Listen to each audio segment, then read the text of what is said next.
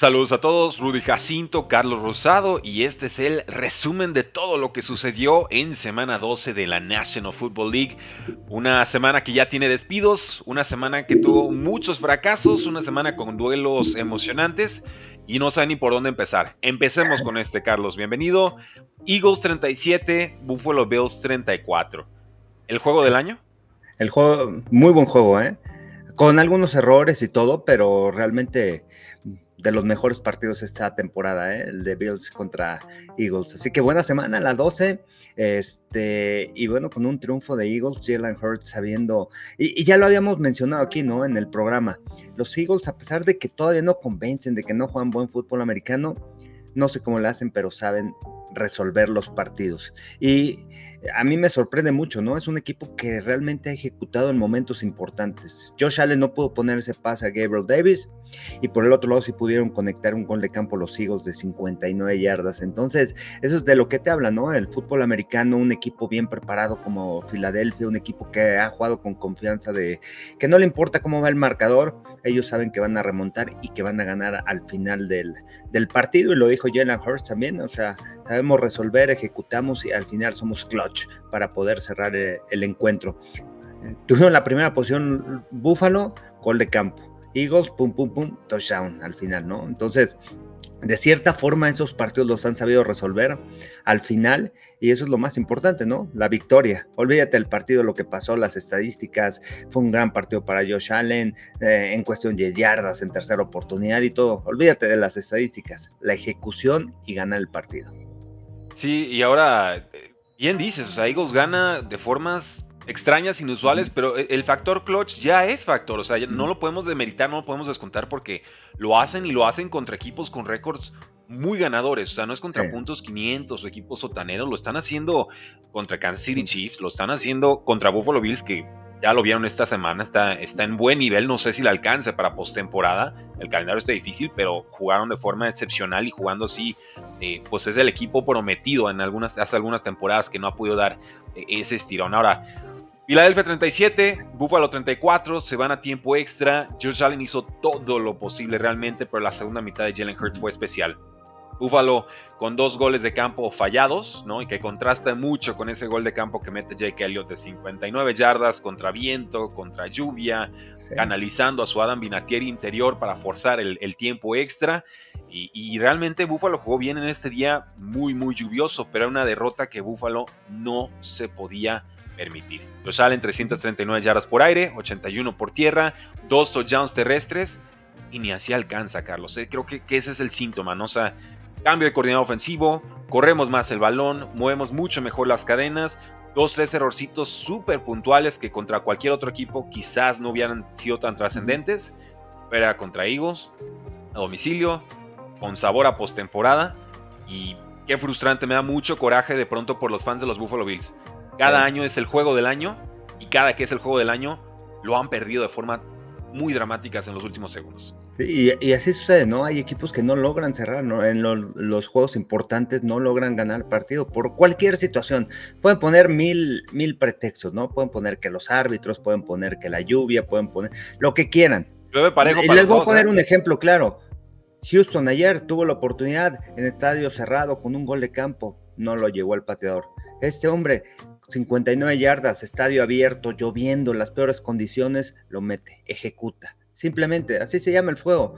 Ejecución en el momento correcto. Jalen Hurts igual pone el balón en tercera oportunidad ahí a su receptor. Y olvídense, las estadísticas fueron 500 yardas de los Bills de Buffalo. ¿Qué más le puedes pedir a esta ofensiva? Ah. Convirtieron 13, en 13 ocasiones en, en, tercera oportunidad. O sea, series ofensivas largas, series ofensivas en donde controlaban el juego.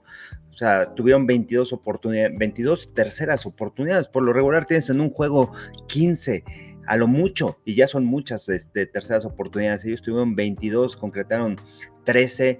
Realmente, o sea, en cuestión de estadísticas, pues al final mejor, ¿no? Pero el marcador, los Eagles supieron resolver. Y así han hecho durante toda la temporada. Mejor juego de Dak Prescott, Eagles gana.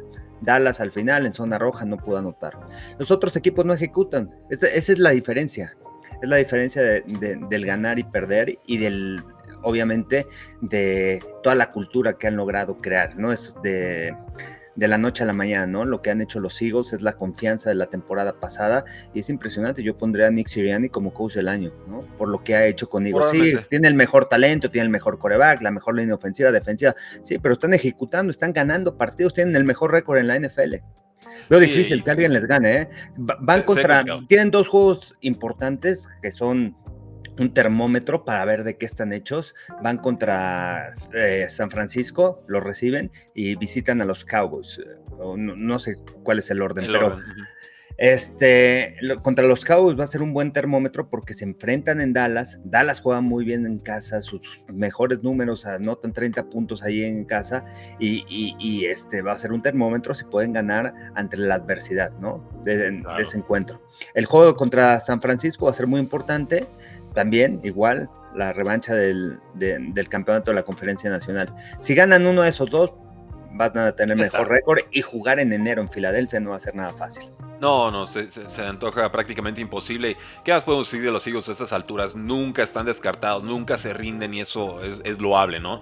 Eh, Jalen Hurts ya tiene 8 victorias consecutivas cuando va en desventaja de doble dígitos. 14 victorias consecutivas contra equipos ganadores. La segunda mitad de Jalen Hurts, 14 de 20 pases completados, 137 yardas, 3 touchdowns y además corre para la anotación de 12 yardas en tiempo extra que recordemos los Buffalo Bills ganaron el volado y se conformaron con un gol de campo. Lo del Jake Elliott eh, absolutamente excepcional, patadas que crean afición y pues es, eso, realmente se mantuvieron vivos, aguantaron el partido y cerraron en los momentos eh, decisivos. Ahora, pregunta Chester Montes, ¿qué harías con Tyler Bass, este pateador de los, de los Buffalo Bills que pues es bueno? yo lo tengo en varias ligas de fantasy, pero ha, sido frustrante y aquí falla dos veces en la hora grande, ¿no? Por eso, en el momento, no cualquiera. O sea, tú lo puedes poner a patear y va a meter 100 de 100 pero con público, con eh, todo, la fallan. Es lo que pasó y, lo comenta aquí Jesús Niebla. Mendola, no me nieguen, es un pateador de segundo, sí, es un pateador de segundo equipo, lo que quiera, está en la NFL, se ganó un puesto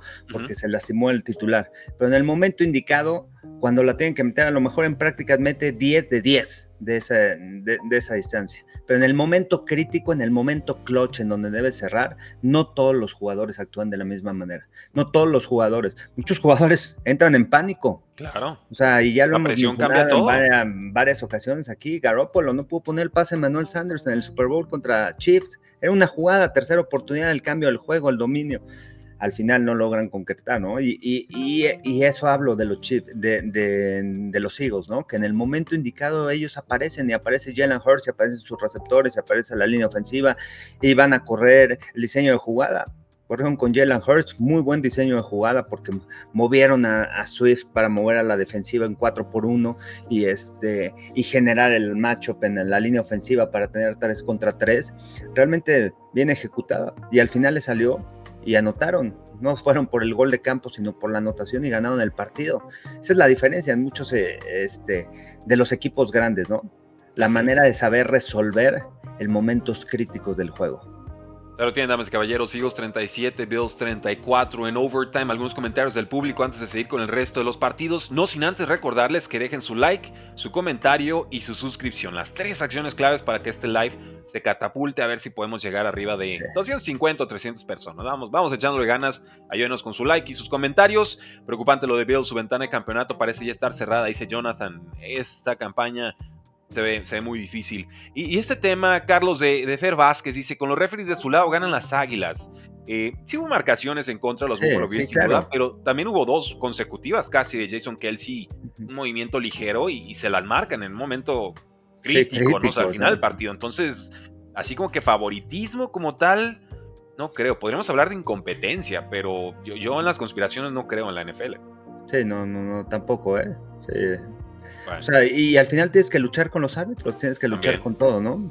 olvídate, a veces te van a favorecer, a veces no, por circunstancias, ¿no? Por la velocidad del juego, por todo, todo lo que involucra el fútbol americano. Y qué buen punto nos das aquí Max Powers. Los Bills extrañaron la regla que pidieron cambiar en tiempo extra después de esa remontada de Chiefs de en los últimos dos segundos en postemporada. Que el canota primero gana, ¿no? Si se hubiera quedado esa regla, Buffalo ganaba este partido.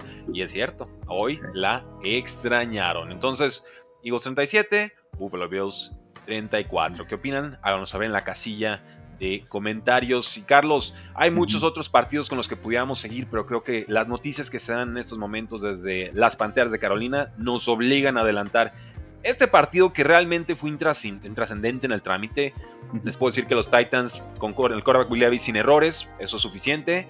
Y con mucho juego terrestre de Eric Henry, yardas discretas, dos touchdowns, con eso alcanza. Pero realmente eh, Titans 17, Panthers 10 y la noticia.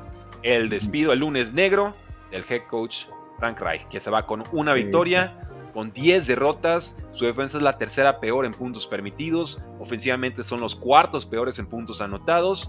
No termina ni siquiera la primera temporada como, como head coach. Una franquicia que por segundo año consecutivo, ya que es tercero, va a estar buscando de nuevo un entrenador en jefe.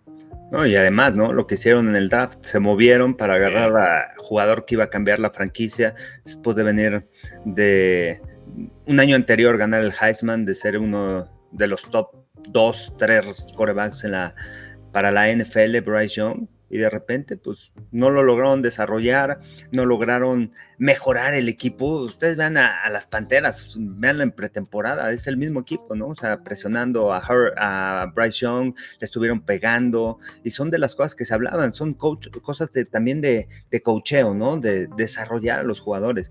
Cuando tú vas a la temporada, cuando tú ya estás en temporada, luego es muy difícil trabajar en cuestiones básicas del fútbol americano, en los fundamentos. Se te empiezan a olvidar los fundamentos porque dedicas más tiempo al tema de preparación para los partidos, el plan de juego, o sea, son semanas en donde se te pasa todo muy rápido porque tienes que preparar las diferentes situaciones en base al scout, en base a la defensiva, la ofensiva, las tendencias, todo ese tipo de cosas y tienes que ver qué va a pensar el otro coach, qué está, qué está planeando para ti, todo ese tipo de cosas.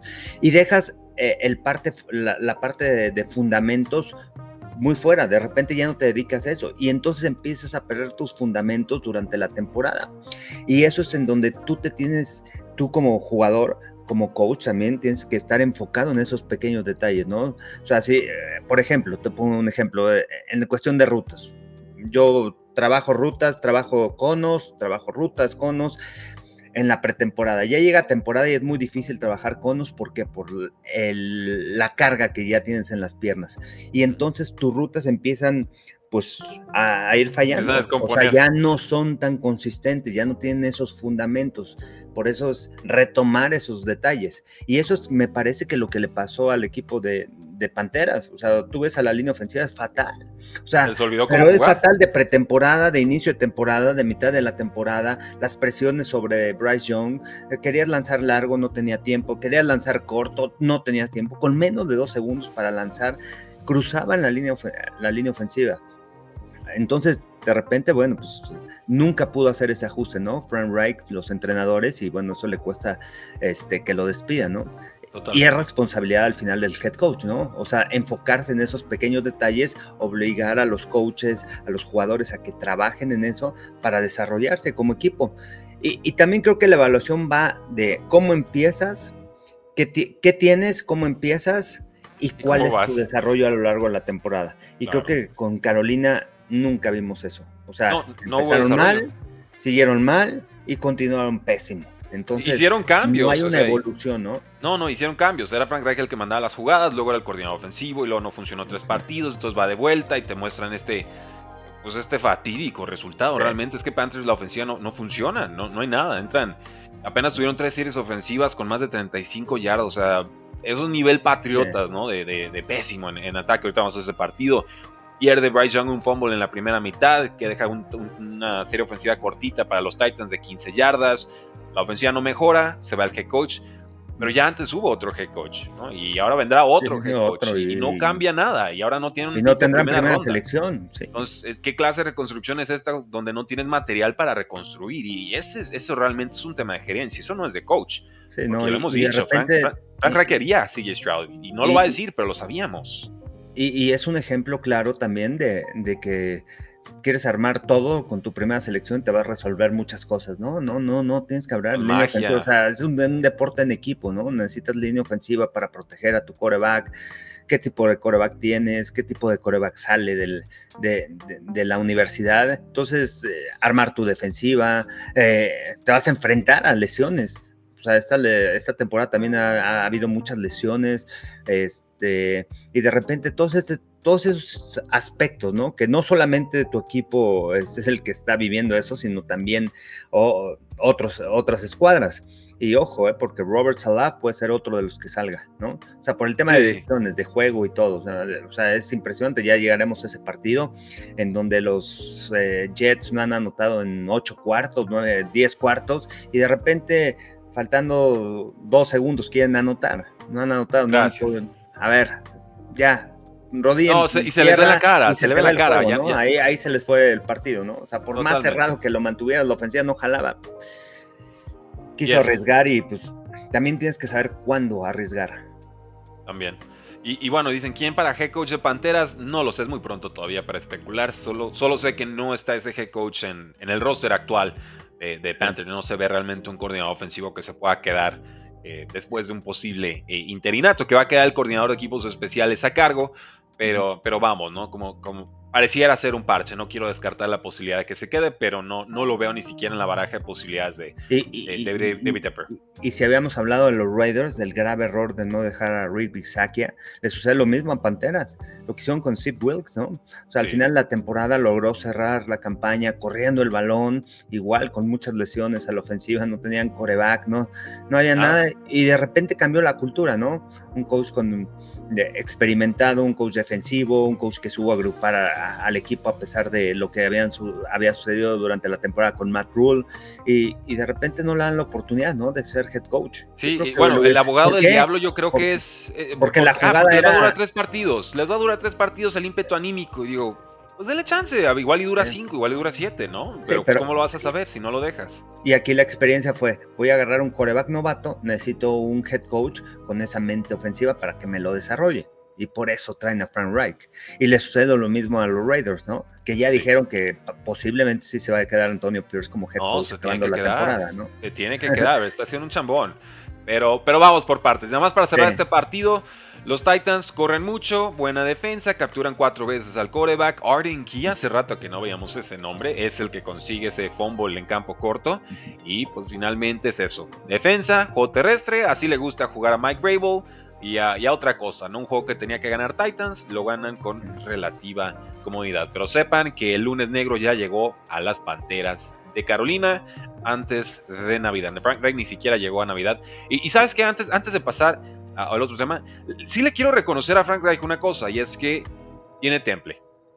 Bien o mal, arriba para abajo, una temporada súper desgraciada. Es un hombre que ya tocó la cima con las Águilas de Filadelfia, que sufrió en Colts y que ahora le fue su peor experiencia profesional con, las Panteras de Carolina, pero muy ecuánime, muy serio, muy, muy correcto. Los resultados no están. Me queda claro que quizás hubo factores o coaches más importantes para el éxito de Eagles eh, que Frank Reich, posible probablemente, no lo sé, pero sí le respeto el hecho de que no salió a reventar, no criticó al coreback, no se fue contra el dueño, no aplicó una Urban Meyer y creo que eso a Frank Reich, quizás no en los próximos dos años, pero más adelante le va a dar la posibilidad de poder regresar y tener quizás una revancha como head coach. El, irte sin quemar puentes vale mucho en la vida. Quería nada más destacar ese punto porque es muy fácil reventarlos, pero también hay, que, hay que destacar la, calidad de persona que, transmite Frank Reich. Sin conocerlo, eso es lo que, lo que a mí me transmite a lo lejos. Eh, Giants 10, Patriots 7. Este no fue un partido de calidad, Carlos. Este juego fue el fondo para los Patriotas. 23 años de head coach de Bill Belichick y, tocamos fondo. El Patriot Way se convirtió en el Way. ¿Qué pedo con los Patriots? Y estos, este equipo lleva tantos problemas en ataque, tantos en defensa, se convirtieron en el primer equipo en 30 años en perder, perder juegos consecutivos, permitiendo 10 o menos puntos en cada uno de esos juegos. O sea, la defensa está jugando muy bien y pierdes. Y Bill Belichick no, encuentra receta. O sea, antes de esto, Bill Belichick llevaba 28 temporadas como head coach sin perder dos juegos así y ahora los perdió de forma consecutiva. Y los equipos esta temporada, 49 victorias, dos derrotas cuando permiten 10 o menos puntos al rival. Los Patriots, una victoria, dos derrotas. O sea, haciendo historia de la mala. Sí, sí, no, no, no. Y, eh, lo que ha pasado, ¿no? Con los Patriots este año es eh, terrible, ¿no? El tema ofensivo, el tema de cambio de coordinador ofensivo. Igual, ¿no? O sea, esa situación donde traes a Bill O'Brien, Matt, Patricia no funcionó. No sirve para nada. Cómo ponen un, las críticas, ¿no? El año pasado, cómo ponen un, eh, un coach defensivo, lo ponen a la ofensiva y realmente nada. Vean los números de Patricia, vean los números del gran genio Bill O'Brien, ¿no? O sea, a mí me gusta Bill O'Brien, me ha gustado en, el tema ofensivo, ¿no? Como tema head coach, realmente no, no, no le hizo bien en no, Texas, de peor, hizo bien en Penn State, pero no este, en el Pro como head coach. Este, pero sí es bueno coordinador ofensivo. Sin embargo, bueno, no, no ha encontrado la fórmula de, de, mover el balón igual, ¿no? Nos vamos a las trincheras, nos vamos al tema de la línea ofensiva. Este, ya habíamos mencionado con el tema de, de Dante Scarnacchia cuando sale de, los Patriotas, la línea ofensiva tuvo un bajón impresionante este, y realmente no han podido ¿no? encontrar ese desarrollo de un, coach que pueda desarrollar esa línea ofensiva. Coreback fue no fatal, Mac Jones jugando con cero confianza. Este, al final cortaron a Will Greer. Will Greer lo cortaron dos días antes, ¿no? Yo pensé que iba a iniciar el partido. Hombre, yo también, y ya lo tienen todas mis ligas de dinastía, pero creo que lo van a repescar después de este partido, ¿eh? Entonces, pues, pues realmente no, no hay un liderazgo, ¿no? Yo creo que aquí. No sabe qué hacer Belichick. Muchas, muchas veces necesitas un líder. O sea, en los equipos necesitas tu líder como entrenador en jefe, ¿no? líder en, el tema de los coaches, pero necesitas un líder como jugador, ¿no? Y que te respeten y que te vayan a respetar no solamente por hablar, sino también tienes que ejecutar y tienes que demostrar en frente de tus compañeros. Y eso es, y, eso es lo que no tiene Nueva Inglaterra. Nueva Inglaterra no tiene un líder nato. ¿Quién, es ese líder que pueda levantar el equipo, que pueda levantar la mano y tenga la cara para abrir en frente de sus jugadores? No, hay nadie. Eh, porque nadie le va a creer, porque nadie le va a creer y al final ya, órale, sí, cada quien tenemos que ejecutar, tenemos que hacer nuestro trabajo y ya. Realmente es, este, es increíble, ¿no? Lo que está pasando ahí en Inglaterra. Difícil ahí la situación de Belichick. Mucho le han criticado, sí, pero también hay otros coaches, ¿no? Que hay que criticar, ¿no? O sea, es increíble como todo. Ok, ¿no? Porque tiene seis Super Bowls, solo lo critican. Y hay coaches como Ron Rivera que que yo no sé cómo lo dejaron, ¿no? Al final despiden a Jack del Río. Ron Rivera creo que ha tenido tres temporadas ganadoras en toda la NFL, nada más. Y una fue con Cam Newton en modo MVP, ¿no? sí, no, no, cuenta. Bueno, sí cuenta, pero, pero vamos, muchos head coaches hubieran tenido esta temporada ganadora. Eh, esto de aquí abajo para mí es lo, lo, más importante. Con mi familia como testigo, yo celebré la victoria de los Giants siendo fan de los Patriots. Cuando falló la patada dije, Perfecto. Adelante, bienvenido. No necesito este, victorias pinches, no necesitamos tragedias de tipo. Tiempo extra en este partido hubiera sido un crimen contra la humanidad, ¿no? Realmente hubiera sido un, genocidio visual el tener que ver esa situación. Eh, y no va a ser Bill Belichick quien ejecute ese pick. Preguntan ahí, Bill Belichick ya se va, Bill Belichick ya se va. Y si fuéramos correctos y justos y la aplican a Belichick, la que Belichick le ha aplicado a tantísimos jugadores a lo largo de su carrera, Bill Belichick se hubiera ido hace un mes. Le van a respetar su legado, pero Bill Belichick, aplicando la Belichick Way, hubiera cortado a Bill Belichick después de este partido. Sí, claro. Y bueno, aquí el modo tan eh, Caleb. No sé quién qué, va a ser la primera selección. No sé si los Patriots. También necesitas ver qué coreback. Y, el ejemplo claro es Carolina. Ok, sí, tráete un coreback, el mejor de esta generación. Caleb Williams, sale Jalen Daniels, el, el LSU que va a ganar el Heisman, sale Penix, el de Washington, sale Bo Nix, salen buenos corebacks. Viene fuerte, viene fuerte. Ok, te los, voy a poner sin línea en, la NFL. ¿La puedes hacer? No, no se puede. Es de trinchadas para afuera. Nada más. Pero también, ¿qué, haces si tienes el pick alto? no, lo vas a gastar en un liniero, sino el liniero no lo vale. porque es tu necesidad al final. Está difícil, está difícil. Pero, pero es, es, eso, o sea, el hecho de que los Patriotas han construido bien su roster tantos años va a dejar en, expuesto a un jugador que tendría que llegar y poder producir medianamente rápido, porque lo estamos viendo, digo, al nivel de CJ Stroud es difícil, pero hemos visto otros casos de corebacks novatos exitosos. El mismo Mac Jones a su manera fue exitoso, llegaron a postemporada, ya luego lo reventaron, pero llegaron. Entonces, se puede hacer, pero si construyes de trincheras para afuera, y ahorita Patriots no tiene nada construido, hay unos cuantos talentos, pero muy, muy desarticulados. Pero hablemos un poquito también de los Giants, ¿no? La línea defensiva está produciendo, Bobby eh, Okere, que siempre se me complica ese nombre, intercepción de 55 yardas en el segundo cuarto, un buen pase de touchdown de Tommy DeVito, su papá celebrando así con la, con la manita italiana, eh, un, gol, un gol de campo después de una intercepción de Xavier McKinney, la ofensiva sufrió, pero produjo por momentitos y Jalen Hyatt, el receptor novato, 5 recepciones, 109 yardas. No sabemos cómo, los Giants han ganado dos partidos consecutivos, pero damas y caballeros, Los Giants han ganado dos partidos consecutivos. Y háganle como quieran. Eso nadie se los va a quitar. Van a semana de descanso. Mac Jones entra al campo, se vuelve loco. Entra Bailey Zappi, se nos vuelve loco también. Y luego al final, patada de 35 eh, yardas para empatar el partido, era tiempo extra. Y la falla el novato eh, Ryland. Entonces, vámonos a, otra cosa por aquí, pero esto es lo mejor que le pudo haber pasado. Pero no es coincidencia también lo de Nueva Inglaterra, ¿eh? O sea, tú ves desde pretemporada lo que sucedió, tú ves a Zappi en pretemporada fatal. Y es lo mismo, ¿no? O sea, es el reflejo de la pretemporada. O sea, si no te preparaste y, no eres alguien dedicado a, a esto, pues no lo vas a hacer. Y, lo platicaba con el Tegrillo porque hicimos un, este, un programa sobre el tema de los coaches y el comentario de Tom Brady y es la realidad. O sea, la realidad de las cosas es que ya nadie está dispuesto a vivir el proceso, ya nadie está dispuesto a trabajar, ya nadie está dispuesto a enfocarse en los fundamentos, en la NFL. Todos quieren resultados rápidos. Al final tienen que aparecer los coaches, pero también los jugadores tienen que tomar esa responsabilidad. O sea, tú ves la falta de fundamentos que hay en la línea ofensiva, todos los castigos que se generan, cómo las líneas defensivas se han estado cruzando, le están ganando rápidamente. Es fácil mencionar quiénes son esos cinco mejores lineros ofensivos hoy en día en la NFL, ¿no? O sea, y tener un backup atrás de ellos, realmente todos están en el mismo pelo, no hay, no hay un gran desarrollo. Entonces, a todos esos aspectos es, este, de lo que hemos estado hablando, ¿no? El tema de fundamentos. Tú ves a un Bailey Zapp, sí, voy a ser este segundo coreback. ¿Dónde está el hambre de querer ser el primer coreback? Tienes a Mac Jones adelante de él. ¿Qué, qué has hecho para merecerte estar adelante de él? ¿Cómo has trabajado extra? O sea, en cuestión de, de irte hacia atrás, quieres encontrar un Brady, tienes que encontrar esa mentalidad de Tom Brady, esa actitud, ese cuate que cuando lo, cuando lo escogen los Patriotas compra una casa junto al estadio de, de Nueva Inglaterra y todos le dicen, estás loco, eres, fuiste el sexto, séptimo en el pick y compras una casa, te van a cortar, ¿para qué inviertes tu dinero? Yo me voy a quedar en el equipo, quiero entrenar aquí junto. Entonces, ¿quién tiene esa actitud? hoy en día en la NFL para trabajar extra, pocos son los jugadores que vemos a ese nivel, ¿no? O sea, ves un Jalen Hurts y ves las consecuencias, es un quarterback clutch. Es un quarterback que se ha dedicado, enfocado, trabajando. Su ética de trabajo es impresionante lo que ha hecho. Y ahí están los resultados con, el equipo de las Águilas de Filadelfia, sí, con una gran línea ofensiva y todo. Pero eso lo empieza a transmitir también a los jugadores.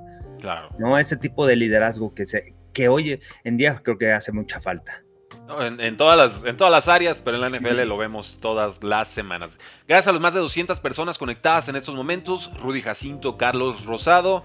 Dejen su like, su comentario y su suscripción. Los tres pasos claves para que este live siga catapultándose. Ya llegamos a 200, a ver si llegamos a 300. Nos quedan muy lindos partidos, pero este Carlos no es uno de ellos. En el partido de viernes, Miami 34, Jets 13, eh, con nuevo coreback Tim Boyle y pasó lo que se esperaba, ¿no? O sea, oh Dios mío, sí. se puede ver peor a alguien que Zach Wilson, sí, más o no, no fue, no sé si mejor o peor, pero rimó bastante con lo que ha hecho Jets esta campaña y me aventé un round eh, elegante, respetuoso con alguien en Twitter que decía, no, es que es muy difícil encontrar corebacks y, es muy fácil reventar a los Jets porque no tienen a nadie detrás de Zach Wilson. No, compadre, ya lo tenían. Y el que ha hecho que sea difícil encontrar corebacks obliga aún más a seguir buscando un coreback, ¿no? no es vamos y ya no haces nada. Y, vamos a lo mismo, ¿no? O sea, no hay, no hay liderazgo en, los Jets. Robert Salah ha hecho una gran defensiva y han hablado buenas cosas. Se te la a Rogers el siguiente. Ya, así de cruda es la, así es la NFL. El siguiente jugador, olvídate, ya le tienes que cambiar el chip a todos. El siguiente va a ser Zach Wilson. Zach Wilson, ¿qué vas a hacer para sobre, hacer? Sobre eso, Carlos, no, no, pueden cambiar el chip porque pues, todos los reflectores van con Rodgers y siempre está lanzando pases y entonces toda la temporada es sí, pero, ¿qué hubiera pasado pero en el campo es eso, pero en el vestidor es otra cosa. En el vestidor tú puedes hablar, a ver, ya Rodgers ya pasó, vamos con nosotros, la defensiva, vamos, la confianza con Zach Wilson. ¿Qué vas a hacer Zach Wilson? O sea, tú ves a Zach Wilson y es un coreback que realmente no, no te comunica nada. O sea, el lenguaje hace una buena jugada, mala jugada, se enoja él, pero no hay ese gran liderazgo. que ha hecho él? Yo no sé si, si este cuate vaya a regresar a la NFL eh, de coreback. Eh, talento lo tiene, talento tiene todo el talento, la facilidad para lanzar el balón, tiene todas, todas esas cualidades, atributos físicos que necesita un mariscal de campo pero baja del camión y parece coreback. hambre para jugar. O sea, es impresionante cómo tanto talento lo pueden despreciar, ¿no? ¿Por qué? Porque no hay preparación.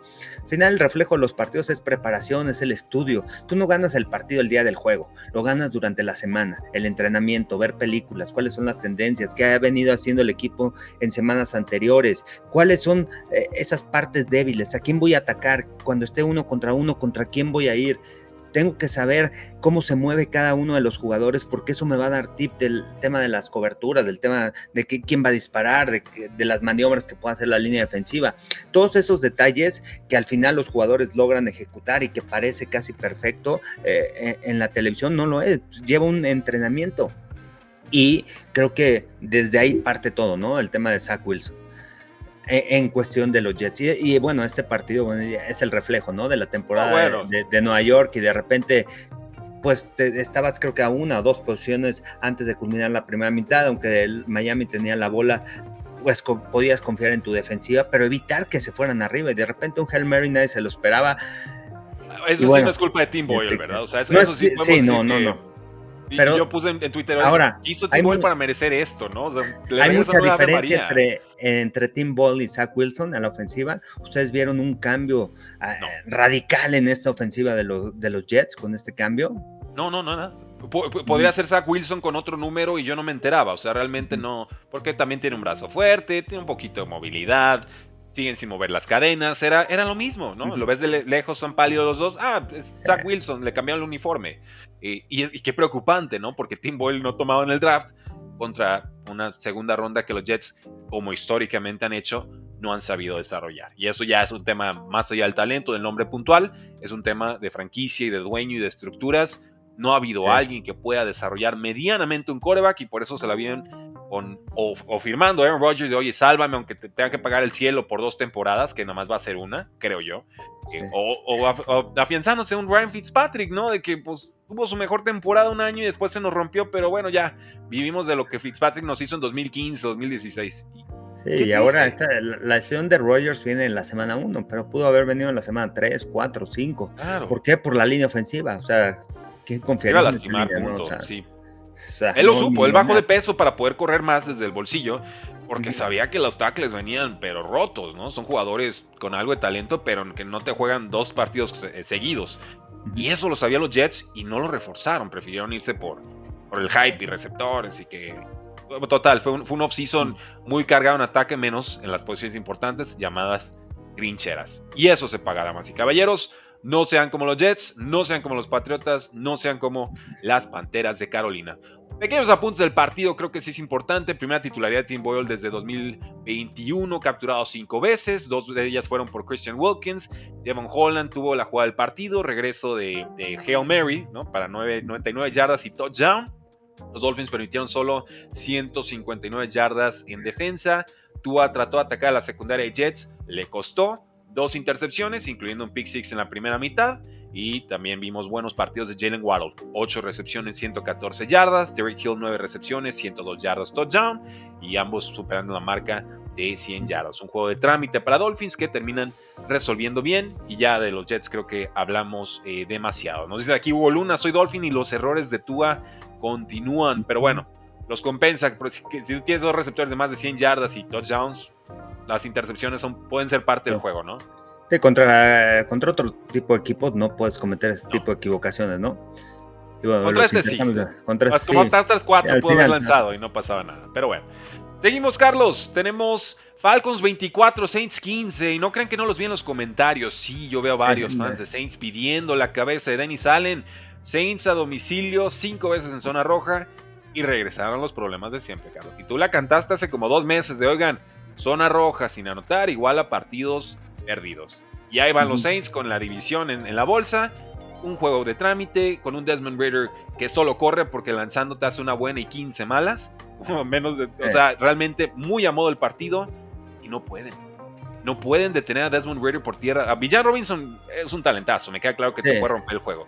Pero Desmond Raider, si es lo único que ha hecho en su carrera, correr Sí, no, no. Oye, y esa división, ¿no? O sea, estos equipos ganan los Falcons, los Santos parecía que se la iban a llevar. Ah, Tampa Bay ha perdido tres consecutivos y ahí está en la pelea que está un juego, o sea, terrible, ¿no? Esa eh, en la división sur y además van a recibir, el campeón va a recibir este el wildcard, ¿no? Ya, ya tenemos que cambiar esa regla, ¿no? Yo, creo que si no tienes récord ganador no puedes tener localía punto.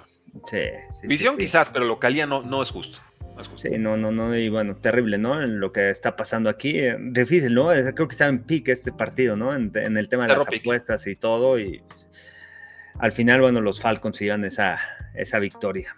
Vamos, vamos por partes, a ver, celebremos lo de los Falcons, está bien, dijeron que iban a usar a Villan Robinson y lo usaron. Oh, sorpresa, usas a tus estrellas, y producen y ganas. ¿Quién lo hubiera pensado? Felicidades, Arthur Smith, descubriste el hilo. El hilo negro, sí. Brillante, brillante. Pero bueno, 123 yardas, 2 touchdowns en 19 toques de balón para Villar Robinson, su partido revelación. Los Falcons además tuvieron ahí un touchdown de 26 yardas en el cuarto cuarto, con eso congelan el partido. Drake London, el receptor, 5 atrapadas, 91 yardas. Los Falcons casi 400 yardas de ofensiva, pese a que Desmond Ritter lanza dos picks. O sea, lanza 21 pases del desgraciado y dos de ellos son intercepciones. No, no hay forma con este hombre, Carlos. No hay forma. Y, aquí lo único que hay que aprender, ¿no? De Atlanta. O sea, tú tienes que poner a Desmond Reader máximo 25 pases, no más. No, hombre, pero tú, 26 y ya perdiste seguro. en el ataque terrestre y todo. ¿no? Este, o sea, no poner el juego ahí en sus, en sus hombros. Así es, tal cual. Jesse Bates eh, tuvo una, hace una contratación tremenda, el ex safety de los, de los Bengals. Tiene aquí un pick six de 92 yardas y además forza un fumble en la segunda mitad. Entonces, los Falcons, bien, entonados, suficientes para vencer a sus rivales de división. Eran locales, eso siempre ayuda. Pero yo, me, yo me quedo con los Saints. Para mí, este partido es lo que Saints deja de hacer. Es increíble, en serio. Llegaron todas las veces que quisieron a la yarda 20 de Atlanta y nada más no convertían. Cinco veces, cero touchdowns. Cinco veces, cero touchdowns en un partido que se resuelve por nueve puntos. Por favor. Dos de esos viajes llegaron, acabaron en intercepciones, incluyendo ese pick de 92 yardas. O sea, por tierra les corrieron 228 yardas. No hay sorpresa, Carlos. O sea, Falcons hizo lo mismo que viene haciendo todo el año y, y Saints no se enteró. Ok, puedes hacer yardas, tener más yardas que yo, 300 yardas, cuántas tuvo Derek Carr por ahí, ¿no? En el partido, pero en zona roja, en, en el momento crítico no tengo que detener, evitar anotación de 6, ahí está. Hago mi trabajo como defensiva.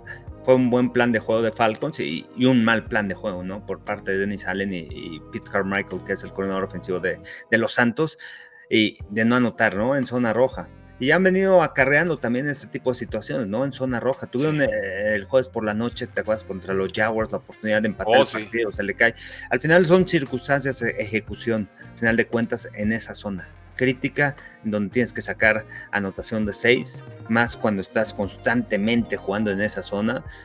Tienen que venir los ajustes, ¿no? O sea, o sea, ya estás moviendo el balón, ya estás, sacas puntos y tres al principio. Al principio no pasa nada, pero ya al final tienes que ver qué ajustes, ¿no? O sea, no puede ser. Es increíble, ¿no? Esa, esa estadística fue el partido, ¿no? 0-5 en Ahora, y, hubo lesiones también. Salió por momentos Chris Olave, golpe, golpe fuerte. Y sale Rashid Shahid, el receptor número 2. También creo que él va a estar fuera más tiempo. Entonces, pues Alvin Camara y quien pueda, pero también encontramos las limitaciones que presenta Derek Carr a domicilio, ¿no? Y esto no es sorpresa. Yo tenía la esperanza de que jugara James Winston. Creo que la ofensiva se ha visto mejor con él. Y pues bueno, esto es lo que pagó Saints, no hay sorpresas. Derek Carr es el mismo que tenían en Raiders y es lo mismo que está haciendo en Saints. Quiero la cabeza de Dennis Allen, no, no, la pido a gritos, pero si la ponen en bandeja de plata tampoco me va a sorprender. Realmente no, no veo un factor diferencial con Dennis Allen, más que ya que sea una línea continuista de, de Sean Payton, pero no sé exactamente qué fue lo que le yo creo que yo creo que es de los que va a salir, ¿no? O sea, lo van a aguantar hasta el final de la temporada y depende de lo que hagan los Santos. Pero este, para él yo creo que es la, eh, ganar la división, ¿no? O sea, no, hay, más. No hay Se pierde la división fuera, ¿no? Por cómo está también, ¿no? O sea, está Carolina, el peor equipo, está Tampa, que pues, realmente está roto. sí, no convence, ¿no? O sea, yo tenía fe en que pudieran ganar este partido contra los Colts y no, y este.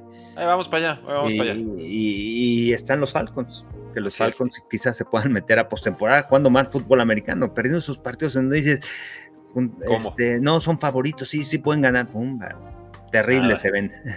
Eh, gracias a todos, ya somos casi 250 personas. Sigan dejando su like, su comentario y sus suscripciones. Estamos con Carlos Rosado de Fox Sports MX como todos los lunes a las 10 de la mañana hora del centro. Y nos dejan por aquí un super chat. Eh, gracias, gracias. Mis santos nomás no jalan. ¿Ustedes cómo creen que podrían mejorar en los próximos 3 a 5 años?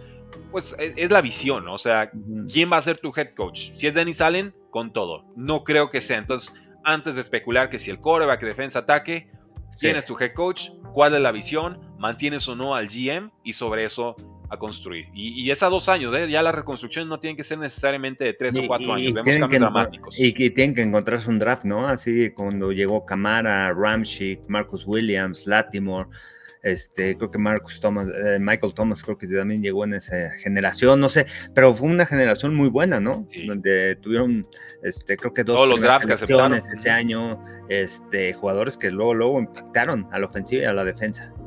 Ahí está. Pues ahí lo tienen, caballeros. Falcons 24, Saints 15 y la división más triste de la NFL, más abierta que nunca. Pasamos entonces, a los Colts 27, Bucaneros 20, porque veo a Carlos así ansioso de platicar sobre este partido. Y me tacharon también de loco en este partido, Carlos. ¿Cómo que Jonathan Taylor le va a correr a esa super línea defensiva de los Bucaneros? Dije, sí, sí es buena, pero Jonathan Taylor es mejor y con Gardner Minshew se está viendo un poquito mejor cada semana. Y ahí lo tiene. Estos Colts muy completitos. Sí, a mí sí me sigue sorprendiendo, ¿no? Estos, estos Colts y ese trabajo de Shane Steichen. Hoy en día se acaba la, este, la temporada regular, los Colts están en postemporada, ¿eh? Así, así están los Colts, así ha hecho el cambio eh, Shane Steichen, ¿no? Nuevo coordinador, este, eh, digo, nuevo head coach con mente ofensiva, quien era el coordinador ofensivo de, de, las Águilas de Filadelfia, con Nick Siriani, y de ese árbol, ¿no? De Frank Reich porque hay que hablar de Frank Wright, de que lo acaban de despedir, pero bueno, pues es alguien que impulsó a Nick Siriani, que trabajó con Shane Steichen, con Jonathan Gannon. Entonces, bueno, buenos coaches jóvenes, ¿no? Y, realmente yo no esperaba esto esta temporada de los Colts, ¿no? Porque tú veías el roster, veías los problemas que tenía Jonathan Taylor con el equipo, de que no, no le extendían el contrato, de que quería un contrato a largo plazo, este, que sí se lo merecía uno de los mejores corredores, pero que había estado lastimado, eh, la manera de reestructurar su contrato, de repente no tenían coreback, Anthony Richardson se lastima, quién es el backup, Garner Minshew, y a pesar de todo eso, y a pesar de, todos esos, algunos cambios que tuvieron en la línea ofensiva, la defensiva realmente pues no tenía muchos jugadores de llamarse la atención, el vestido roto con el tema de Shaquille Leonard que, que, lo corrieron del equipo, no sé por qué, o sea, realmente ahí lo cortaron y bueno, era una pieza valiosa, y, pero este año no estaba jugando, ¿no? A ese nivel no, ha salido toda la información de eso, ¿eh? pero hay que ver cuál es la información real, ¿no? No sabemos qué pasó ahí. Y, con todo eso y con todos esos problemas internos que no lo sacan a la luz y que de repente adiós Leonard, eh, adiós Leonard, este, tengo a Garner Minshew, le doy la confianza a él, necesito cambiar mi esquema ofensivo porque estaba todo diseñado para ser una ofensiva en donde involucras al coreback para correr el balón con Anthony Richardson y, con todos esos cambios ahí están los Colts, ¿no? Ganando partidos. Y además tienen un, calendario cómodo, ¿no? Los, los que siguen realmente tienen altas posibilidades de, calificar a postemporada. Y de repente todos hablando de Houston y de C. Stroud y de que si se llevan la división. Y ahí los Colts, ¿no? Bajita la mano, calladitos, ganando partidos. Ojo, los Broncos ahí están peleando, ¿no? Con esas cinco victorias en forma consecutiva y ese cambio de cultura que ha hecho Sean Payton, a, mí sí me llama mucho la atención, ¿no? Que ya este, hablaremos de ese partido. Ahí pero, vamos, ahí vamos. Pero sí, este, sí que era eh, hablar un poquito del, tema de los Colts y de, esos cambios que han hecho, ¿no? Con, con, ese roster que tienen, este, con, un, con unos receptores que realmente de medio pelo, pero están apareciendo, ¿no? Y de repente aparece el novato Downs y de repente Pittman, ¿no? Que tuvo un buen partido. pero nunca este, aparece Alec Pierce. pero no, pero no son. ¿En, qué número los pones estos receptores, no? Pues 25 para arriba, ¿no? sí, sí, son, son receptores número 2 de calibre medio bajo en otros equipos. Pittman, yo creo que quizás un poquito más downs con potencial de ser ese como slot, extiende el campo, pero vamos, ahorita no los pones de uno en ningún lado. Sí, no, y la gente que juega en el Fantasy, ¿cuántos de ustedes este, escogieron después de la sexta, en la quinta empieza a escoger, ¿no? Estos receptores, ¿no? Yo, jugué a Downs en una liga, así desesperado estoy en alguna, y, ya se está, se está aterrizando un poquito la producción, pero pero vamos por partes, Carlos. Los Colts y sus piezas ofensivas produjeron bastante bien. Jonathan Taylor le corrió esta buena defensa terrestre a los Bocaneros, promedió 6 yardas por acarreo, tuvo además 2 touchdowns. Michael Pittman, 10 recepciones, 107 yardas. Gardner Minshew, séptimo juego como titular de Colts, se va asentando. Ahora solo hubo una entrega de balón y ya con eso ya es mejor que cuatro, entonces con eso podemos ganar partidos, no pasa nada. Y la defensa de Colts sorpresivamente presionando a Baker Mayfield. Creo que eso para mí es la historia del partido, que le llegaran seis veces y además interceptaran a, Baker Mayfield, que salió congeando por momentos. Entra Cal Trask en zona roja y no resuelve, o sea, no consigue el touchdown, ¿no? Y ahí se le atora el partido a los, a los bucaneros que eh, yo creo que con ese touchdown hubiera cambiado mucho la, la tónica del partido. Ya después regresa Baker Mayfield, pero vamos, fue muy poco. Pero, pero los Colts cinco veces estuvieron en zona roja, o sea, movieron el balón. entonces, no, este, convirtieron el sesenta y tantos por ciento en zona roja. Sí, estuvieron cinco veces, o sea, llegar cinco veces y jugar en, ese, en esa parte del territorio no es nada fácil, ¿no? Así es.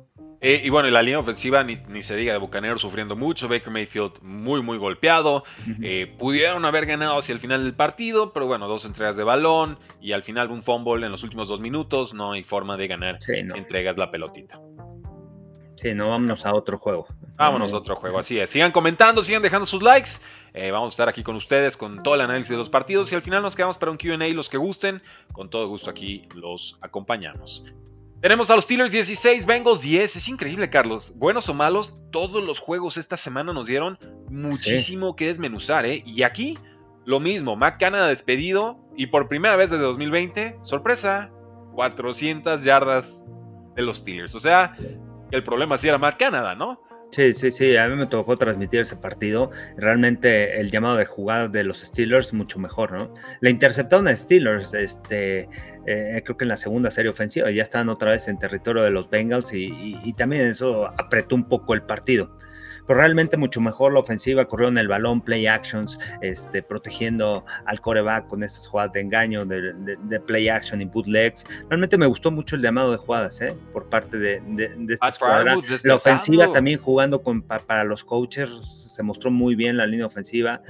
Este, Dan Moore creo que es la pieza más débil, el tackle en el lado izquierdo. Sin embargo, bueno, pues, eh, le estuvo ganando Trey Hendrickson en algunas ocasiones, pero esta ofensiva movió el balón, ¿no? ¿Qué, es lo que se esperaba, ¿no? Al final corres a Canadá y ¿qué esperas de este equipo, ¿no? Que tu ofensiva es de las peores en la NFL, traes a, un corredor ofensivo y a un play caller, ¿no? Aquí que es diferente, ¿no? Entonces, ¿por qué el play caller? Porque el coach de quarterback Matt Sullivan y ha trabajado con Kenny Pickett, se entienden muy bien y eso ayuda mucho, ¿no? Esa relación. Y tendría sus diferencias con Canadá, yo creo también. Nada más que no podía meter jugadas. ¿Por qué mandas eso? Tal, tal. Este, y, aparte estás trabajando con un coreback, tú sabes cuáles son tus fortalezas, tus debilidades. Muchas veces como coordinador quiero que salga esto. Sí, pero el coreback no tienes las cualidades para que salga. Estoy seguro que él era el confidente de Kenny Pickett de todas las quejas que podía o no tener con Matt Canada, que le caía bien y dijo, me tomo personal el despido de Matt Canada, eso dijo Kenny Pickett y se lo respeto porque se lo tenía que tomar personal porque la siguiente cabeza era la suya si no ejecutaba. Estoy seguro que ahí tenían esa confidencia, entonces, oye, ya tienes chance, ya sabes, ¿eh? o sea, necesito estas jugadas y este tipo de cosas y confía en mí en pases profundos y se reactivó una ofensiva que, pues desde Big Ben, cuando medio tenía brazo, no lanzaba así. No, y, además es ah, cosas importantes, si ustedes ven las tomas varias veces, Kenny Pickett platicando con Sullivan, ¿no? Ahí en, la banca viendo la tableta, viendo qué jugadas, las fotos, cómo te están ajustando, cómo se están moviendo. Entonces, siempre es muy importante eso de retroalimentación. Tanto el coach ve una cosa como el jugador ya en el terreno de juego ve una cosa. No es que veo esto, esto, entonces, ah, bueno, entonces ya sé que puede salir, que no puede salir. Realmente esta jugada sí no sale pero no lo estás viendo, no estás detectando, no, te puede salir, mejor cambiamos y vamos con otra jugada, ¿no? O te puede salir esta jugada, vamos a correrla así y tu primera lectura vas a empezar acá, acá, acá, están jugando esta cobertura, tal, tal, ¿no? Entonces, creo que eso ayuda mucho, ¿no? Y, se vio reflejado el día de ayer. Eh, también los Bengals con Browning, Browning no es que sea un mal coreback, un coreback que tiene 27 años, un coreback que tuvo más de 16 mil yardas en la Universidad de Washington, que terminó sexto en el Heisman, pero no es Burrow, ¿no? Aquí la ofensiva de, Cincinnati está diseñada para que Burrow te, te te solucione muchas cosas, ¿no? A la ofensiva, el control de la línea y todo. Tienes que hacer un cambio radical aquí con el coreback, lo tienes que proteger y lo vimos, ¿no? Ayer con dos alas cerradas, más mano a mano, este, diferentes aspectos que cambiaron, pero al final, bueno, pues, no es Joe Burrow, no es ese coreback que te pueda eh, responder. También creo que les hace falta T. Higgins a esta ofensiva.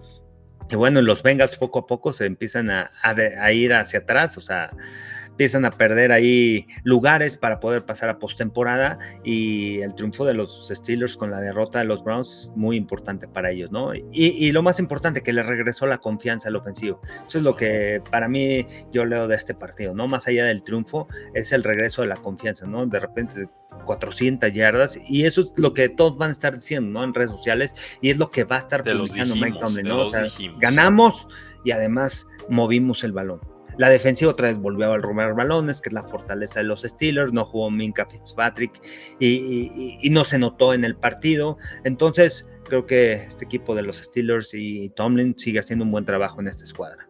Y ojo, Matt se fue porque lo decidió el dueño, ¿eh? No fue Tomlin el que tomó esta decisión. Entonces, si la ofensiva mejoró, denle gracias al dueño que por fin escuchó a la afición con el primer despido con intervención de dueño de Steelers desde los 60. Aquí yo le doy cero crédito a Mike Tomlin, ¿eh? Si por Tomlin fuera, ahí seguiría Matt Canada a su cuate y así te llegaría postemporada, los barrerían. Aquí por lo menos se dieron una oportunidad de cambiar. Y, les funcionó en yardas. Veremos si les funciona en puntos, como bien nos dicen en los comentarios. sí, tampoco es un equipo, o sea, tampoco es un equipo elite, ¿no? O sea, no, no, no, no, para nada. En las mejores. Pero, pero hay, hay dos buenos receptores. Digo, comparamos los receptores, por ejemplo, a los de Colts el ala cerrada lo que tiene Colts y, sí, sí sale ganando Steelers, ¿no? Entonces sabíamos que estaban quedando a deber. El Deontay Johnson en la jugada esta del que no se entera, que bueno, fumble y voltea. Eso realmente yo creo que es un highlight que seguramente estoy casi seguro que Mike Tomlin se lo va a poner enfrente a los Yo como head coach, yo, yo como head coach lo primero que haría después de decir, bueno, felicidades por el triunfo, ganamos, les voy a poner, pero tú, les voy a poner esta imagen. ¿Y sabes qué, les, ¿sabes qué les diría? ¿Ustedes creen que así vamos a llegar al Super Bowl? Con esta actitud, necesitamos de los 11 jugadores. Y, lo expondré, y, lo pondré ahí enfrente de claro. Porque al final lo tienen que evidenciar. Y al final, como jugador, pues, tienes pavor, ¿no? O sea, de puta, no, ojalá que no pongan ese video. Sí, no duermes. Pero, pero no para una crítica mala, para una crítica constructiva, porque al fin, porque una jugada antes, Deontay Johnson se le había caído un pase. O sea, le puso el balón aquí en las manos y al final le robaron el balón, no tuvo control del balón y fue pase incompleto. Y limitó una anotación de los Steelers, que eso también pudo haber cambiado el resultado, ¿no? O sea, con más puntos que estaban dominando, con el control del partido en la primera mitad que hubieran tenido los, los Steelers. Entonces, me parece de las cosas ahí que pusieron en redes sociales y, del tema de cómo lo ve Tomlin, yo, o sea, sí, yo lo pondría por el bien del equipo, por el bien de Deontay Johnson y que en cada jugada se esfuerce, ¿no? Claro. no quiero decir que sea el único, no quiero decir que sea el único, pero salió en esa jugada que fue un balón suelto, que, desde la salida ni siquiera movió al corner, ni siquiera bloqueó, de repente el balón ahí le dice Hendrickson, a ver, con permiso, déjame agarrar el balón porque este... Y el otro aquí volteando al cielo de que, este ya se murió la jugada. Claro. horrible, horrible. Pero, pero cierra bien el, partido, pero como bien dices, juego, deporte de momento. Si, si en el momento no estás, en ese momento pierdes. Claro. De Cincinnati, pues bueno, lo intentaron, lo intentaron. Mucho volumen para, para Jamar Chase. Joe Mixon solo 8 acarreos, solo corrieron 11 veces los Bengals. Esa no es una receta ganadora. A Steelers se le puede correr, esta defensa ha sido vulnerable. Solo corrieron 11 veces. Y, y Bengals no ha, este, no ha corrido en la temporada. O sea, no se ve, no se ve Mixon como otros 30 en intentos, ¿no? No, no, no. Pero, pero eso es un, tema de cocheo para mí. Jake Browning, pues vamos a protegerlo tantito. No, no. Juega al Joe Bro a ver qué pasa. y pues sabes que la defensiva también, ¿no? De, de, Bengals. también esas 400 yardas, más de 100 por tierra, casi 100 de Najee Harris y, y tienen más de 150 por tierra. Este, pues es contra una defensiva que ha permitido las últimas semanas más de 150 yardas por equipo, mm, por tierra, ¿no? O sea, le permitió 157 creo que a Baltimore, este, han estado permitiendo yardas por, por la vía terrestre, ¿no? Venga, tampoco es una defensiva guau, ¿no? De lo que esperábamos, yo esperaba mucho mejor que, que fuera creciendo a lo largo de la temporada esta defensa, pero... La pues, secundaria me ha gustado, eh, la secundaria me ha gustado. Por los jóvenes, ¿no? DJ Turner, Dax Hill, este, cambiaron a los dos safeties, ¿no? Este año no safeties y todo se tuvieron que ajustar. Ya hablamos de Jesse Bates. Ajá, Jesse Bates. y, lo pudieron extender y dijeron, no, no va a ser prioridad, nos vamos a enfocar más en el ataque, en los receptores y en el coreback. Órale, ¿no? O sea, y en la trinchera también gastaron fuerte ahí con Trey Hendrickson. Entonces, pues bueno, decisiones de construcción de roster, pero hoy por hoy me queda clarísimo que lo extrañan. Gracias a todos los que están conectados. Dejen su like y su comentario. Los estoy viendo a todos. Solamente estamos analizando primero los partidos y ya luego pasamos a comentarios. Popurrí, ¿no? Así el premio por acompañarnos en esta su transmisión. El resumen de semana 12 de la NFL. Jaguars 24, Texas 21. Carlos, seguimos con todos estos fantásticos juegos. Todos tienen. Es que todos fueron como novelas en, cuatro cuartos, ¿no? Todo lo que pasó en estos juegos. Y te, pongo aquí la mesa porque llevamos siguiendo muy de cerca estos dos equipos y, fue un deleite de partido, la verdad. Ajá. Y, además, este, todas las líneas, ¿no? Estaban en 3, 3 y media del domingo.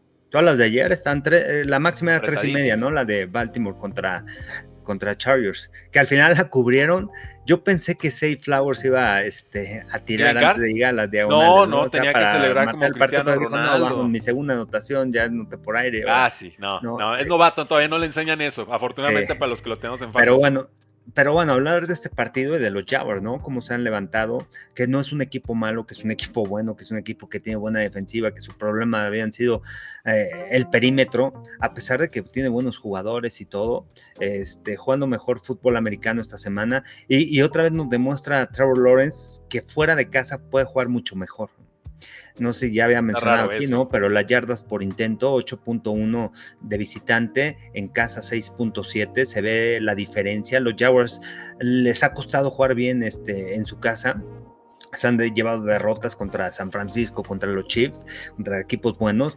Y, y creo que es una gran victoria, ¿no? Porque todos esperaban que los Texans ganaran, son los ajustes necesarios. En temporada ya los Texans le habían ganado a los Jaguars con jugadas explosivas, Tank Dell con un gran partido, y en este juego, bueno, pues realmente aparece la ofensiva y, se llevan un triunfo, ¿no? Un triunfo muy importante al final, porque es divisional, porque eso los mantiene como número uno, le, ganan un, juego extra a, los Texans y se van arriba, ¿no? y realmente un juego ofensivo ¿no? O sea, gran actuación, otra vez sigue Stroud rebasando las 300 yardas, pero Trevor Lawrence 364, un pase de anotación, este... Tiroteo. Corrieron el balón más, aunque no fueron tan eficientes, pudieron correr el balón, le dieron el, fueron 20 acarreos, ¿no? De Travis Etienne por tierra, aunque su, su porcentaje no fue alto, fue menos de 3 yardas por acarreo, sin embargo, estuvieron intentando, ¿no? Controlar el balón, tratar de, correr la bola, obligar a la defensiva a bajar y crear esos matchups con el tema terrestre y este y buena victoria, ¿no? Por parte de los Jaguars, que es, que, es un equipo que tiene equipo, eh, que, que, tiene buen roster, ¿no? Que tiene buenos jugadores, que tiene talento. Y sí, Stroud, bueno, va a ser el novato no, pero ya lo habíamos dicho, no, novato ofensivo, no, no, no, no, no le va a alcanzar MVP me, sigo quedando con este Lamar Jackson. Ah, sí, es el que más me está gustando. Con todo y el juego que ahorita llegamos no fue su más brillante, pero, pero vamos. Ahorita está entre Lamar Jackson y en la conversación, ¿no? También. Sí, Brock, Purdy, Brock Purdy, que Brock, Brock, Brock Purdy entraría en la conversación, ¿eh? También del MVP esta temporada. No, no sé si se lo lleve, pero sí entra en la conversación. El récord a los Seahawks pero también aparte. Sí, exacto. Necesitas que el, resultado más, más, reciente es el que la gente va a recordar. Lo, quiero ver contra Filadelfia, va a ser, ese va a ser buen termómetro, ¿no? También para, para Brock Purdy, para Christian McCaffrey, para esta ofensiva de San Francisco, como visitantes, ¿no? Cuando se enfrenten a, las Águilas. se los adelanto, se van a llevar una grata sorpresa a los fans de, 49ers. Esa es mi predicción. No, no sé si los voy a dar para ganar, pero creo que van a descubrir ahora sí el calibre mental de curva que tienen. Ay, Juan, Juan la otra semana.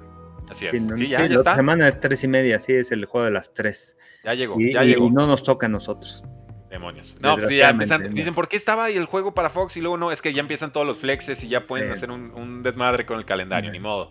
Eh, pero hablemos de estos Jaguars. A ver, nueve victorias consecutivas fuera de casa, lo que nos comentabas, Carlos. Es la racha más larga para en la historia de la franquicia.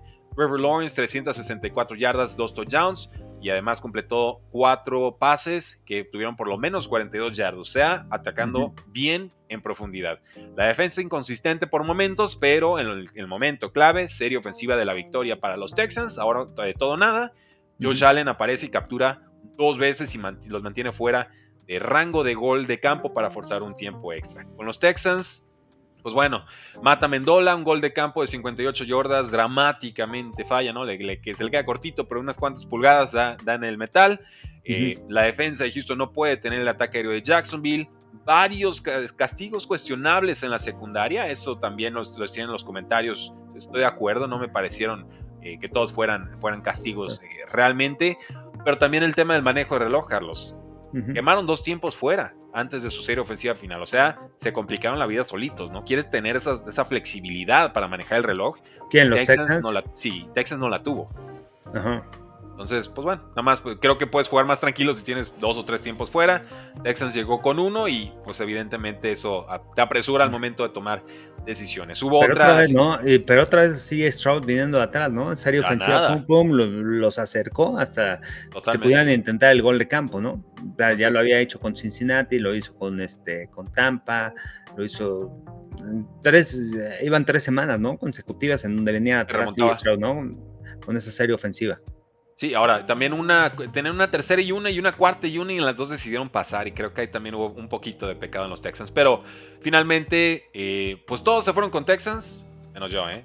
Yo me quedé con los Jacksonville Jaguars a domicilio y dije, esa defensa ya está y ya regresó Say Young y ya veo más cómodo a Calvin Ridley que ahora está jugando también en el slot y eso le abre muchas posibilidades. Están jugando muy cómodos, no es el equipo más vistoso, el más divertido, pero Jacksonville sabe a qué juega y eso, eso siempre es importante. llegamos así a Broncos de Denver contra Cleveland Browns.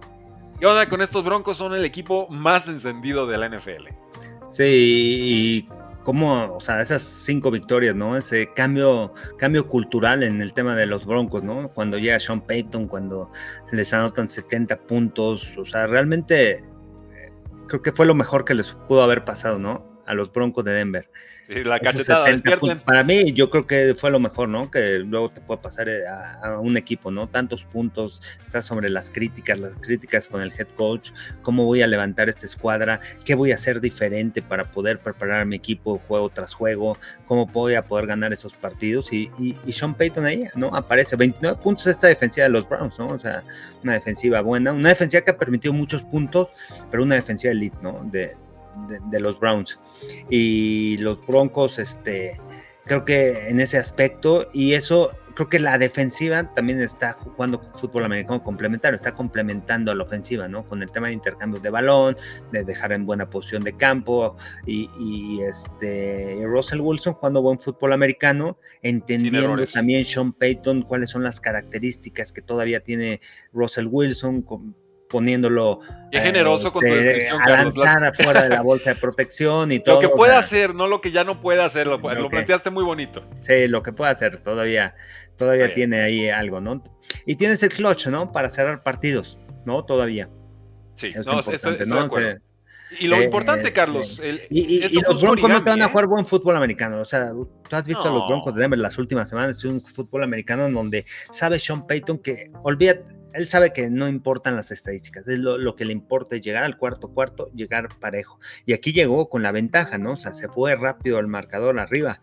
No se podía dar el lujo ahí de este de permitir que la defensiva de los Browns ganara el partido. Pero la manera como ha manejado los partidos y entendiendo a los rivales, a eso me refiero, ¿no? O sea, con los Browns fue diferente porque se fue arriba en el marcador, estaban 14 puntos en la primera mitad, este, pero ves el juego de los Broncos contra los Bills, cuarto cuarto, vamos a mantenerlo parejo, parejo. Llego a zona roja, no arriesgo el balón, no convierto, pero sí saco tres puntos y así me la voy llevando. Y en el cuarto cuarto soy clutch, ¿no? Soy, soy ese, eh, tengo una ofensiva que, que, me pueda anotar puntos, que me pueda hacer una jugada grande. Y, a eso le están jugando Broncos. Realmente es interesante, ¿no? Aquí estudiar la temporada de Sean Payton y, y, el cambio que ha hecho con el equipo, el cambio que ha hecho Vance Joseph también, que fue criticado sumamente por el tema defensivo, por el tema de cuántos puntos recibían, eran la peor defensiva. Y, este, y todo ese cambio que ha hecho, ¿no? O sea, no es nada fácil mantener el vestidor vivo, mantener el vestidor este, jugando para ti. Porque muchas veces después de las derrotas, después de cómo empieza la temporada, empiezan las críticas y, se empieza a romper el vestidor y cada quien empieza a hacer sus cosas, eh, empiezan a querer tener estadísticas, empiezan a, a querer jugar para ellos y dejan atrás el equipo. Entonces es muy importante lo que ha hecho para conjuntar después de venir de la adversidad. Nos dicen aquí, primera vez en la historia que el de la NFL que se da un marcador 29 a 12, no lo sabía. Tuvimos un scorigami, un marcador único en esta eh, ocasión. Y pues también muy complicado para los Cleveland Browns, ¿no? Eh, aparece Dorian Thompson Robinson en cuarta oportunidad, consigue su primer pase de touchdown, lo hace muy bien, pero sufrió una conmoción en al inicio de la segunda mitad, fuera del partido, iban atrás apenas por cinco puntitos, pero de ahí en adelante los Broncos 12 puntos sin respuesta. Y, aparte vean la estrategia, ¿no? Del juego. Conociendo al rival, los Browns, ¿cuál es la fortaleza de los Browns? La defensiva y cuál es su debilidad que tiene un quarterback novato, ¿no? Dorian Thompson Robinson. Lo tienen que proteger los Browns. ¿Sabes qué? ¿Qué voy a hacer Broncos? Me voy a ir arriba en el marcador temprano, voy a ganar posición de campo y voy a obligar al novato a venir de atrás. Y, es lo que hicieron. O sea, primera serie ofensiva, touchdown. Segunda serie ofensiva, balón suelto, pero empezaron en la yarda 50. Buena posición de campo. Tercera, o sea, pudieron haber anotado ahí, pudieron matar el juego ya de la segunda serie ofensiva. Tercera serie ofensiva, otra vez, una serie ofensiva larga, 13 jugadas, touchdown. Despeje y se acaba la mitad. Estás arriba en el marcador, ¿no? 14-6. Porque nada les permite dos goles de campos a ellos. Entonces es la forma, ¿no? De la estrategia, muchas veces también, y, este, de, cómo vas a empezar el partido, de, cuando, eh, cuando viene el volado, también ah, pequeño detalle que, que, nadie habla, ¿no?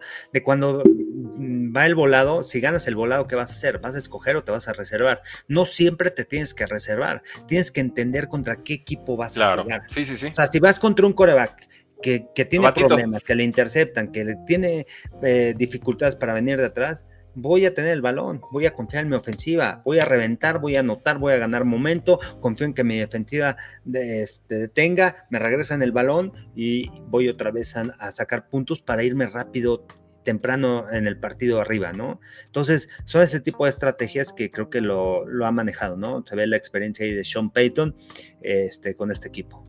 Nos dicen, bueno, ¿qué onda con Miles Garrett, el super pass rusher, ¿no? Candidato al MVP defensivo. No sabemos todavía, se le vio ahí con el brazo eh, sujetado, le van a hacer resonancias magnéticas.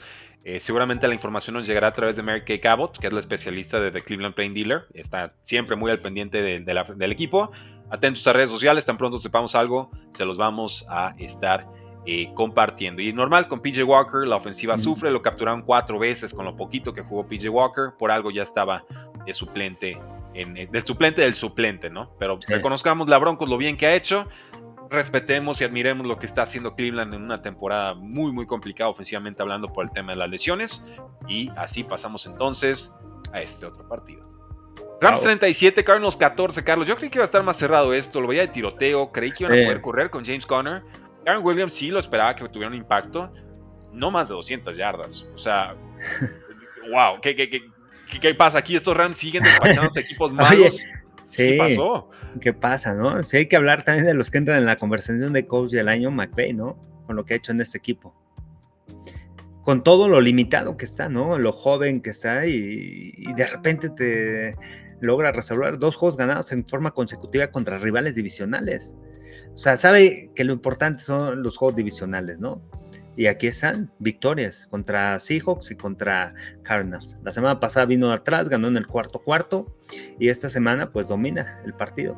Eh, Sam Stafford y todo, este, no tiene pass rush, ¿no? El equipo de Arizona, creo que eso también hay que mencionarlo, muy limitado en el roster. Si, si Rams está eh, este, Tiene, sí, tiene jugadores muy jóvenes, también Cardenales, ¿no? O sea, Cardenales realmente no tanto talento pero sí, sí, a mí sí me sorprendió por ser rival divisional, porque estos juegos por lo regular, este, Rams, Cardinals son parejos.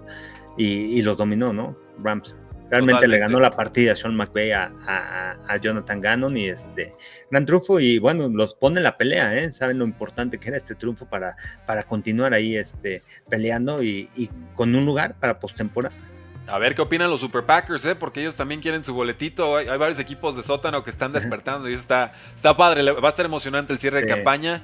Eh, una ofensiva absolutamente imparable aquí, o sea, en serio, sale de reserva lesionados Karen Williams y consigue 204 yardas, 143 de ellas por tierra. Rams corre para 228 yardas, Deontay Foreman también produjo. Primeras desde 2018 que corren para al menos 225. O sea, una actuación así no la veíamos desde Todd Gurley con Los Ángeles Rams. Imagínense ese nombre. Y por aire lanzando cuatro pases de touchdown Matthew Stafford, incluyendo dos para Karen Williams. Así, de lleno, se metieron a la pelea de postemporada. Estos Cardinals empezaron muy bien su primera serie ofensiva y después, pues nadita. La defensa permitió 450 yardas, fueron absolutamente destruidos. Tienen dos victorias y 10 derrotas. El reto para Jonathan Gannon. ¿Puede mantener concentrado este roster? ¿Puede mantenerlos a bordo en su proyecto? Descúbranlo en el próximo episodio. Kansas City Chiefs 31, Raiders 17. Salió con todo Raiders 14 a 0 pero para ganarle a los Chiefs tienes que jugar cuatro cuartos así solamente jugaron uno y propina. Sí, tienes que aguantar, ¿no? Y ahí los Chiefs con el diseño de jugar tercer y cinco, o sea, Juan los mató, ¿no? El padre pasa de Mahomes a Rashid Rice cruzado y vámonos. Adiós y gracias. Este, para ampliar la ventaja, ¿no? Ya iban arriba. Eh, los Chiefs, ¿sabes qué? De las cosas de este partido, eh, eh, la defensiva les hicieron muchas yardas, ¿no? A la defensiva de los Chiefs. Pero otra vez aparecen en el momento clutch, al final del partido generan algo, ¿no? Un intercambio de balón, una captura, hacen algo, ¿no? Es eh, realmente es de llamarse la atención el, tema de Spagnulo. Eh, tercer y largo, o sea, en situaciones importantes, ¿no? La manera de, de disparar de disfrazar esos disparos, de confundir a un coreback novato, que realmente pues, todavía tiene muchos problemas, este, son de las cosas que, que vi en los Chiefs, ¿no? no jugaron su mejor fútbol americano a la defensiva, pero sí en el momento clutch lograron generar una jugada grande, ¿no? Detener al rival, este, tenerlos en tercera, echarlos para atrás en segunda, este, obligar una tercera oportunidad y largo, ese tipo de detalles. Los Raiders corrieron bien el balón, fueron agresivos. Muy bien. Regreso de Colton Miller fue eh, de mucha ayuda en esta ofensiva. En ese punto, Carlos, en el primer cuarto corrieron muy bien. Ya después Español. Sí, ya después, sí, vino el ajuste. Vino el pero, pero nada, eh, o sea, eran, como 90 yardas de Jacobs primer cuarto y ya lo demás corrió como otras 15 veces para 20 y nada. O sea, ajustaron perfecto. Sí, y, y, también después de que viene el ajuste, la ofensiva de Chiefs también empieza a responder porque después de que las dos primeras series ofensivas fueron despeje, despeje, después vinieron dos series ofensivas buenas y lograron anotar. Pataron el partido, rápido se pusieron ahí en el juego y... O sea, creo que hay poco de qué hablar de este partido, ¿no? O sea, de, creo que los Chiefs ahí dominaron el juego. Yo pensé que iba a estar un poquito más parejo, ¿no? Por cómo habían jugado los Raiders en Llegaba dañado Antonio Pierce y todo. Que me gustó, ¿no? Me sigue gustando ahí la actitud del equipo y todo. Este pero bueno, al final es verdad un, este, un peso completo, ¿no? Los Chiefs y, y, con todas las dudas, otra vez volvieron a saltar balones, pero con todas esas críticas, ¿no? Que han recibido los jugadores, hablábamos del tema de, es el equipo, es, es, el equipo que más balones le ha soltado a, a su coreback, ¿no? A Mahomes, son 29 pases que han, que han soltado en toda la temporada, este, y bueno, apareció Isaiah Pacheco tremendo, ¿no? No jugó Jerry McKinnon, Isaiah Pacheco le estuvieron dando el balón por tierra, por aire. Realmente este jugador eleva la energía también de esta eh, escuadra, ¿no? A la ofensiva. Estos eh, Chiefs permitieron 14 a 0 en un, cachito y después se fueron 31-3. O sea, despertaron por completo y lo dijiste muy bien. Rashid Rice, el novato, 8 recepciones, 107 yardas, un récord en su joven, joven carrera todavía. Y esa es la solución. Y se veía, Rashid Rice era tu mejor opción de receptor abierto. Qué bueno que ya confiaron en la defensa de Chiefs. Sufrió al principio y en la segunda mitad limita Raiders a solamente 107 yardas. Una atrapada espectacular de Jacoby Meyers, también una muy buena de Davante Adams. Eh, Jacobs, lo dijiste, corriendo muy bien al principio, pero, pero vamos, no falta, falta algo todavía en esos Raiders y, tiene que ver mucho con el roster. Eh, Baltimore 20, Chargers 10. Increíble que Chargers tuviera posibilidad de ganar este partido en el cuarto cuarto después de tantas entregas de balón. ¿eh? O sea, una de Justin Herbert, una de Keenan Allen, una de Austin Eckler. Y si te ponían a ti, tú hacías fumble. Y si me ponían a mí, yo también. y Brandon Steele al campo, un fumble. Fumbles para todos, ¿no? Como Oprah repartiendo el balón. Y Baltimore sufriendo sin Mark Andrews, un poquito de sea likely, pero finalmente en, una tarde tranquila por aire, salvo los dos touchdowns de Safe Flowers, mucho juego terrestre. Este equipo de Baltimore tiene respuestas para todo, tiene versatilidad, es un equipo muy complicado, deben ser. Sí, para mí creo que creo que el americano es el mejor equipo, ¿no? El equipo que más completo. Creo que sí más completo, lo, más completo, ¿no? En las tres facetas del juego, ¿no? En ofensiva, defensiva y equipos especiales, ¿no? O sea, teniendo ese tipo de pateadores, despeje y, y teniendo Tucker. Eh, ¿Quién falló una buen regresador con Devin Duvernay. Eh, tienes una defensiva que realmente está comportando a un nivel elite este año eh, y, tienes una ofensiva que realmente estás, estás lanzando el balón eh, correctamente este, tiene receptores que te pueden ganar eh, en coberturas personales y, realmente el porcentaje de pases completos de, Lamar Jackson con todo y que es un coreback que corre con, con todo y eso, es un coreback que se ha mantenido bien, ¿no? Su porcentaje de pases completos es muy alto y además te logra generar jugadas explosivas, que es lo que buscas en un equipo. Y bueno, con el tema de, los Chargers ya lo hemos mencionado, no sé hasta cuándo dure Brandon Staley. Y, y Kenneth Moore, ¿no? También, o sea, otra vez trajiste un genio ofensivo para hacer clutch. Y, ya lo habíamos mencionado cuando jugaron contra Dallas, cuando jugaron contra Chargers, cuando jugaron contra este, Miami. El de los Chargers, ¿no? Eh, cuando, cuando jugaron contra Green Bay. Te traen aquí para qué? Para hacer yardas, para anotar en zona roja y para ganar en el cuarto cuarto. Y otra vez, no tienes la posibilidad, el juego todavía está parejo hasta el cuarto cuarto y no puedes anotar, no puedes ya el juego, no puedes hacer una jugada grande.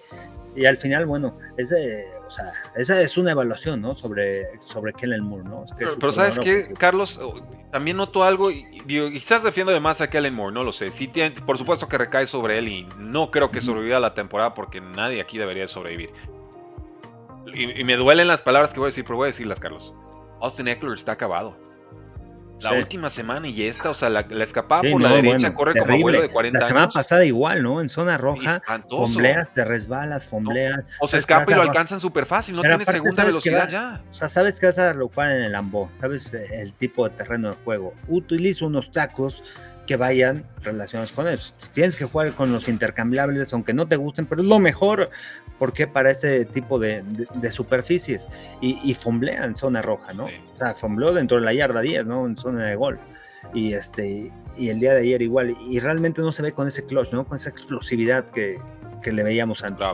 Sí, bueno, nada más dejo la punta ahí. Es, Dios, ha tenido una carrera formidable el jugador de séptima ronda, pero ya, ya sí entiendo por qué estaba peleando tanto para conseguir esa extensión de contrato el off-season pasado. Y era, él sentía que se le acaba, sí, ese ya llevaba justo. Era, y, y, no lo consiguió y ahora pues no lo va a conseguir porque si yo lo estoy viendo en la cinta de juego, olvídense, el resto de la NFL ya también lo tiene muy, muy detectado. Y por rapidito, Carlos, creo que vamos a ir con Vikings en este partido, ¿no? Eh, ¿qué, puede, ¿qué, puede, hacer Chicago en el Monday Night Football?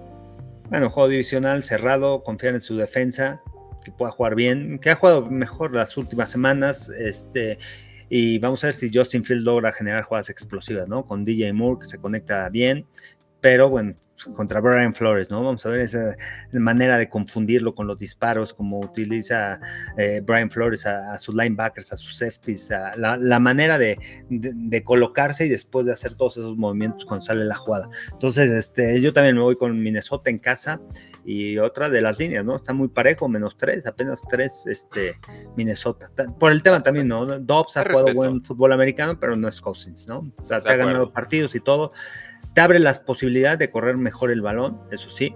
Y este, bueno, para Minnesota no se pueden dar el lujo de perder, pero en la semana pasada contra, contra los Broncos.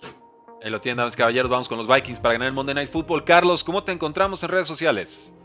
Arroba Carlos Rosado en TikTok, Twitter, Instagram, Carlos Rosado 15 en Facebook, Carlos Rosado Sports en YouTube. Y bueno, las transmisiones en Fox el jueves y los domingos. Buenísimo, no se vayan damas y caballeros, nos quedamos aquí o me quedo aquí para una sesión de preguntas y respuestas. Aquí también tienen su podcast 3 y fuera NFL, código QR, Spotify, iTunes, en cualquier plataforma, con todo gusto. Ahí pueden descargar y disfrutar todos estos y más eh, episodios. Carlos, porque la NFL no termina y nosotros tampoco.